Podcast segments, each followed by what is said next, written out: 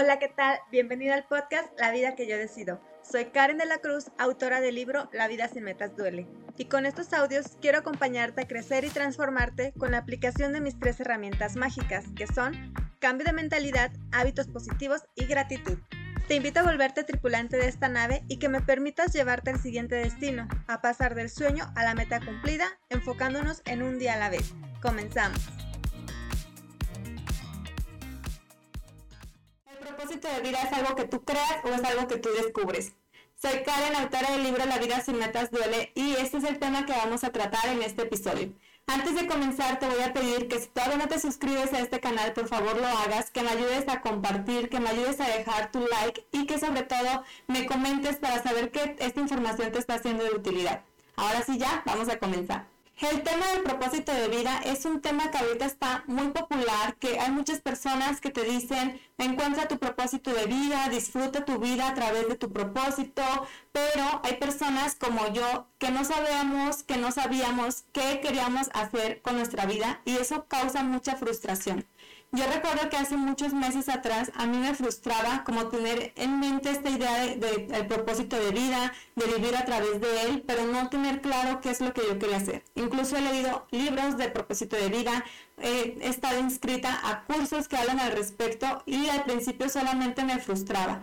Muchos de los autores te dicen que tu propósito es algo a lo que tú te querías dedicar desde niño, que era algo con lo que tú jugabas, era algo que, lo que, que tú platicabas pero en mi caso yo no recordaba y hasta la fecha no recuerdo algo que me hubiera gustado tanto como para hacer desde niña. Yo un día quería ser abogado, al día siguiente quería ser astronauta, al día siguiente quería ser física, al día siguiente quería ser psicólogo, o sea, siempre tenía en mente muchas cosas que yo quería hacer. En cambio, mi hermana mayor, ella desde niña siempre dijo que quería ser maestra y es a lo que se dedica actualmente. Incluso jugábamos a que ella era la maestra y yo era la alumna, ya fuera que jugáramos con nuestras muñecas o que yo era la alumna así de en persona y ella era la maestra. Entonces eso me frustraba porque yo decía, es que mi hermana siempre tuvo claro cuál era su propósito y yo no. Eso significa que yo no tengo uno, eso significa que yo no voy a poder disfrutar de un objetivo personal porque nunca lo tuve de niña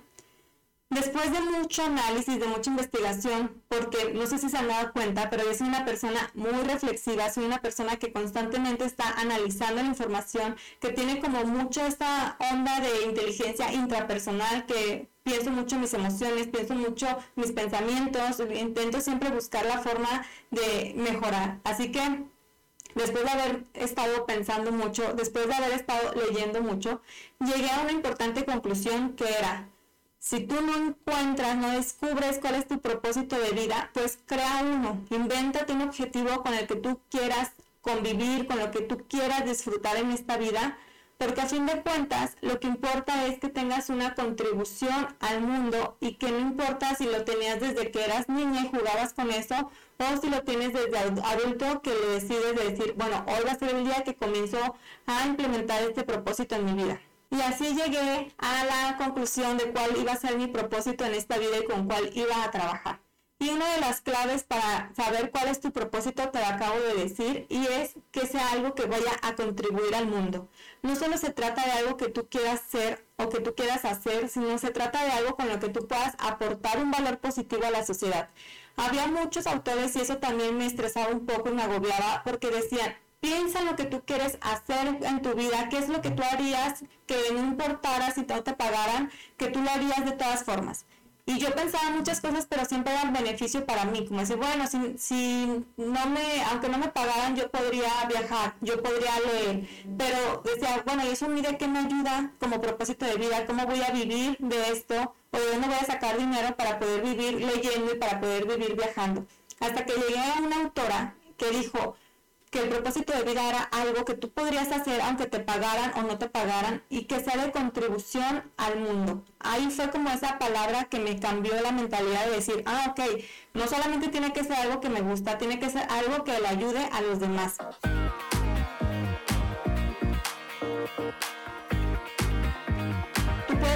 Muchas capacidades, muchas habilidades que puedan ser de utilidad al mundo, que pueda ser tu contribución. Crear mi propósito de vida fue lo que me dio dirección, fue lo que me ayudó a comenzar a vivir en plenitud, porque yo antes vivía como sin dirección, yo antes vivía sin rumbo, vivía el día a día, como ya te he contado en otros episodios. Yo era una persona que vivía como tomando los días como iban llegando, pero había algo dentro de mí que me decía que no estaba siendo plena, que no estaba sintiéndome satisfecha y era precisamente que no estaba viviendo a través de un propósito de vida. Porque si tú vives simplemente siendo empleado, simplemente siendo dueño de un negocio, simplemente siendo ama de casa, no va a ser suficiente para tu alma para sentirte satisfecho. Sí te puedes sentir bien, te puedes sentir fenomenal por ser el mejor empleado, por ser la mejor madre, por ser el mejor dueño de negocios, pero siempre queda como ese huequito de decir, es que no estoy siendo satisfecho, no estoy siendo feliz con la vida que llevo y no es porque tengas una vida mala, o sea, no es porque estés viviendo en la carencia, no es porque estés viviendo en completa desilusión o en completa pobreza, simplemente porque no estás viviendo contribuyendo a la sociedad con ese propósito de tu vida. Vivir cumpliendo con tu propósito de vida no significa necesariamente que vayas a obtener dinero, que vayas a obtener ganancias a través de ello porque hay personas como que les gusta el voluntariado, les gusta ayudar a las personas, les gusta ayudar a fundaciones, pero no van a tener una retribución económica. Pueden tener una retribución emocional o sentimental, pueden vivir teniendo mucho amor, mucho cariño de las demás personas, pero eso no les va a dar dinero. Si tú quieres vivir con tu propósito y aparte obtener ganancias, es muy válido, pero también es importante que aprendas a diferenciar, porque no, no por el hecho de vivir a través de tu propósito se te va a dar dinero en automático tienes que dejarlo muy en claro, tienes que crear tus servicios o tus productos o ambas cosas para que se te pueda retribuir económicamente. Y hay diferentes objetivos. Hay aquellos propósitos que ayudan a entretener al mundo y hay aquellos que ayudan a educar. Para entretener pues tenemos a los comediantes, a los actores, actrices, a los cantantes, a todas estas personas que se dedican al área de entretenimiento, que gracias a, a sus capacidades, gracias a sus habilidades, nos hacen reír, nos hacen emocionar, nos hacen vivir eh, a través de las películas, a través de las canciones, a través de los shows de comedia, pero hay otros propósitos que son más de educar, como viene siendo los coaches, los terapeutas, los psicólogos, los nutriólogos, y también incluso puede haber aquellos que se, que se dedican simplemente a servir, como lo que te había mencionado, los que se dedican a los voluntariados, que están en alguna fundación, que su objetivo es estar sirviendo al prójimo, al más necesitado.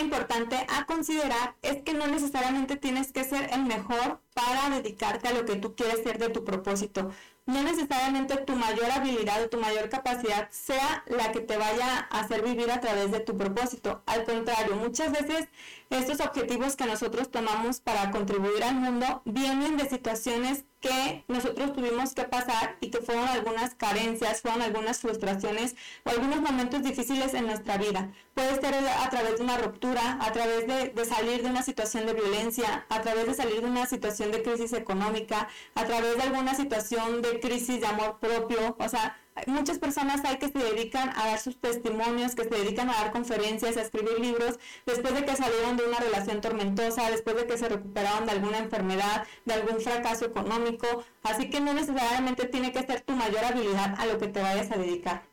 Por ejemplo, tú puedes ser gran cantante, puedes ser una gran persona tocando guitarra o puedes ser una gran persona ayudando, escuchando a los demás, pero tal vez eso no es lo que a ti te apasiona, es una habilidad que tú ya desarrollaste y es válido que no sea eso a lo que tú te dedicas. Es válido que pueda ser un rubro completamente diferente, pero que sea algo que realmente te apasione, porque la idea de vivir con un propósito en esta vida es hacerlo como su nombre lo dice, de por vida. Si tú solamente te quieres dedicar a algo porque es a lo que ya eres bueno ahorita, porque es lo que está popular, lo que es de moda, lo que te dicen que ahorita funciona, tal vez dentro de un año, 5 o 10, te vas a frustrar, te vas a cansar o nunca vas a poder despegar al, al nivel que se requiere porque no lo vas a estar haciendo de corazón. Por eso es importante que tú pienses y analices bien lo que quieres ser y lo reflexiones. Que no seas como una persona que vaya de un negocio a otro, que un día ya lo ves emprendiendo en algún lugar, que el otro día ya lo ves de empleado, que el otro día ya lo ves de dueño de negocio otra vez y así. No están malos los fracasos, como ya te lo he comentado en otros episodios, no está mal fracasar, no está mal tener errores, pero lo que sí está mal es estar desgastando el tiempo, desperdiciándolo por no ponerte primero a pensar como qué es lo que tú quieres ser. No es lo mismo que tú decidas que quieres dedicarte a algo y ya a través del error, de la prueba y el error, pues puede hacer que tengas algunos fracasos, a que ni siquiera te pongas a pensar y simplemente estés siguiendo la corriente, que si ahorita están las criptomonedas, que si mañana está eh, alguna otra cosa, te estés dedicando a eso. Simplemente analiza bien, piénsalo bien antes de dedicarte a, hacer esa situación, que si ya en el camino te descubriste que no era para ti, que sea porque realmente fue un error en ese momento o porque ya cambiaron tus prioridades, ya cambió tu forma de ser, pero no que sea porque simplemente te dedicaste a eso por, por simplemente hacerlo y que estés desperdiciando tu día, que estés desperdiciando tu tiempo. Así que tal vez no vayas a ser el mejor, tal vez vas comenzando, tal vez eres un novato en el tema al que tú te quieras dedicar, pero mientras tú tengas una buena actitud y sobre todo tengas la humildad de estar aprendiendo lo que tienes que hacer, va a ser suficiente para que comiences a despegar. En mi caso, el propósito de vida que yo me creé, que yo dije, a esto me quiero dedicar, es a enseñarle a las personas a vivir en plenitud, que aprendan a tener el control de su vida, a tener el empoderamiento y que descubran que se puede vivir en plenitud todos los días, que dejen de estar desperdiciando de lunes a viernes solo para disfrutar sábado y domingo, que aprendan que podemos disfrutar todos los días de acuerdo a nuestras capacidades y de, de acuerdo a nuestras necesidades.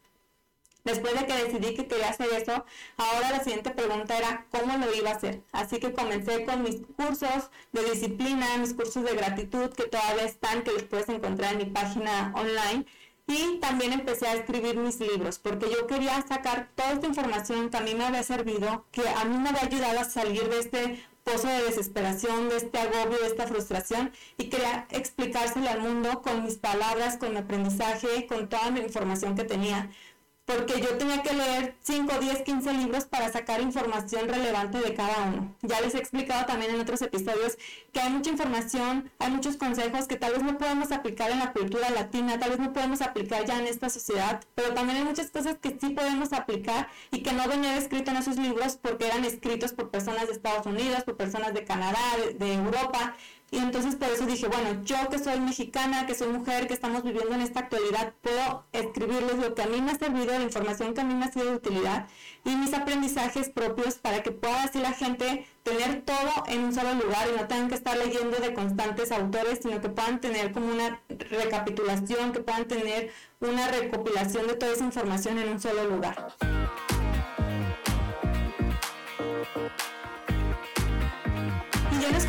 Propósito porque yo supiera escribir libros, porque yo supiera hablar a las personas, porque yo supiera grabar videos. Lo escogí porque era algo que de verdad me apasionaba, que era algo que yo pensaba y decía, si me pagaran o no me pagaran, de todas formas yo hiciera esto, de todas formas yo ayudaría y aconsejar a las personas, pero no solamente ahorita o no solamente en cinco años, sino para toda mi vida. Porque este propósito es algo que te tiene que mover para siempre y no nada más ahorita. Por eso es que decidí que quería hacer esto y la siguiente pregunta era cómo lo iba a hacer. Tuve que pagar mentorías para saber cómo escribir los libros, tuve que buscar información, tuve que seguir leyendo, hasta la fecha sigo leyendo para poder traerte información, tuve que hacer varias compras, que comprar el aro de luz, que el micrófono, que la computadora incluso, que mandar a imprimir mis libros, que pagar a un diseñador, o sea, toda esta información, obviamente yo no la tenía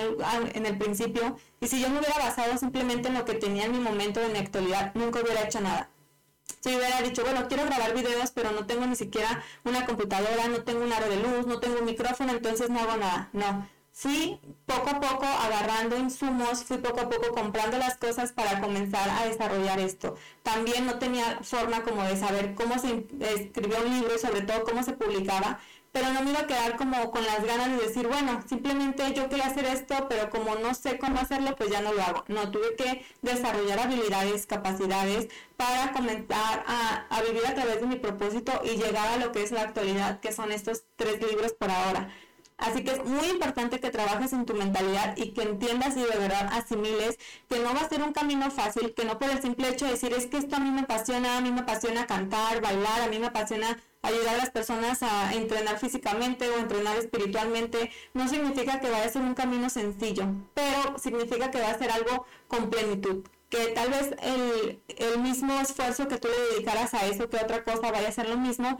pero te va a retribuir más emocionalmente vivir a través de tu propósito que no hacerlo. Y tampoco significa que vayas a vivir 100% de esto. Si tú de todas formas quieres seguir siendo dentista, abogado, médico,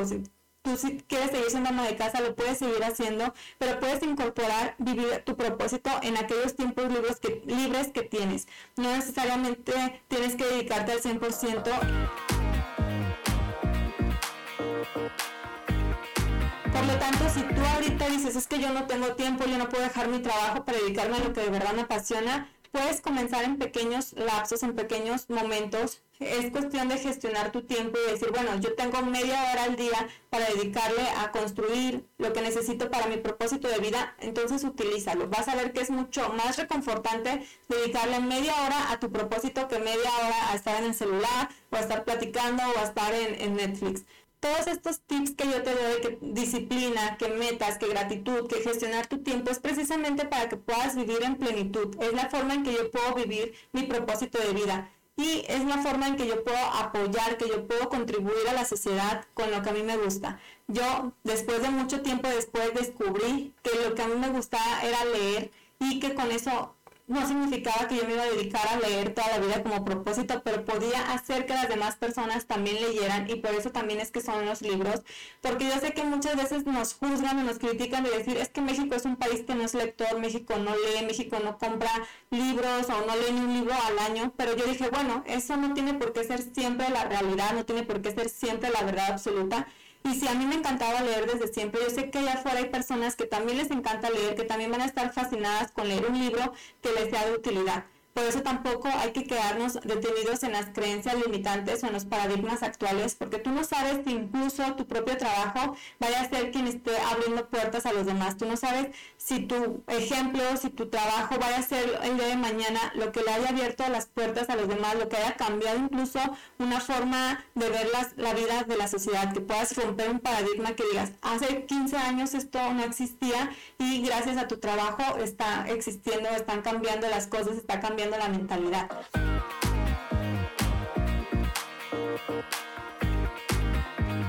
Y ahora, el propósito de vida no necesariamente tiene que ser una profesión ya establecida. No necesariamente tu propósito tiene que ser ser un nutriólogo, ser un psicólogo, ser un médico si tú tienes ganas de hacer algo, pero realmente todavía no hay como una profesión, eso no importa, porque no sabes si dentro de cinco años ya sea una profesión o no sabes si tú, como te digo, seas el pionero en comenzar. Tampoco se trata de reinventar la rueda o de descubrir el hilo negro, pero se trata de aportar desde lo que tú consideras que puede ser útil a la sociedad, sin importar si no hay nadie que se dedique a eso o sin importar que todo el mundo se esté dedicando a eso, porque tu propio aprendizaje, tu propio punto de vista va a ser lo que haga la diferencia. Yo sé que hay muchos ya escritores, muchas personas que hablan de crecimiento personal como yo, pero también sé que no nadie más ha pasado por lo que yo he pasado y por lo que estoy pasando y eso es muy importante. Este es como el plus que yo puedo dar, que es mi punto de vista, que es dar mi reflexión como mujer, como millennial, como esposa, como persona de casi 30 años, que yo sé que incluso aunque haya miles de personas más con estas mismas capacidades, con estas mismas eh, características, no significa que todas vayan a ver el mundo a través de mis ojos y eso es muy importante. Así que tampoco tengas miedo si dices, ay, es que yo quiero hacer esto, pero hay muchas personas dedicándose a eso. Nadie tiene tu mismo aprendizaje, nadie tiene tu mismo punto de vista y desde ahí es desde, desde donde tenemos que partir, que tenemos que dar nuestro opinión, que tenemos que dar nuestro testimonio, nuestro aprendizaje y no necesariamente que tengamos que ser los únicos. El propósito de vida es contribución, no significa que sea invención, no significa que vayas a tener que ser el siguiente Steve Jobs o Elon Musk para que sea algo importante.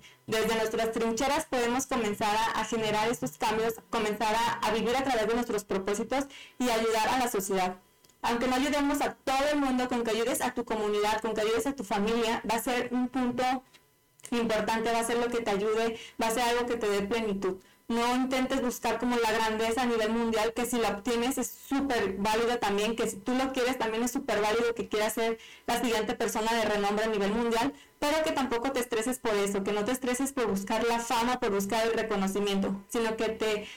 que te motives a vivir a través de tu propósito para tu propia plenitud.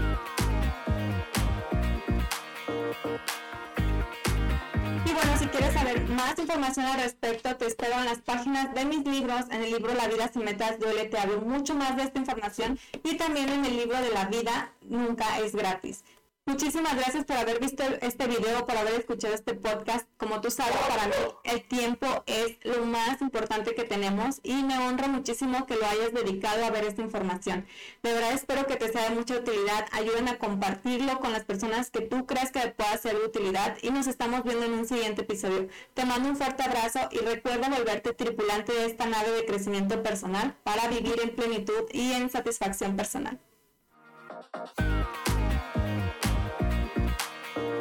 Te agradezco enormemente que me hayas acompañado hasta acá. En la descripción del podcast te dejo cómo puedes encontrarme en mis redes sociales. Ayúdame a compartir esta información con alguien que tú creas que le puede servir. Muchísimas gracias por todo tu tiempo. Nos estamos viendo en el siguiente episodio.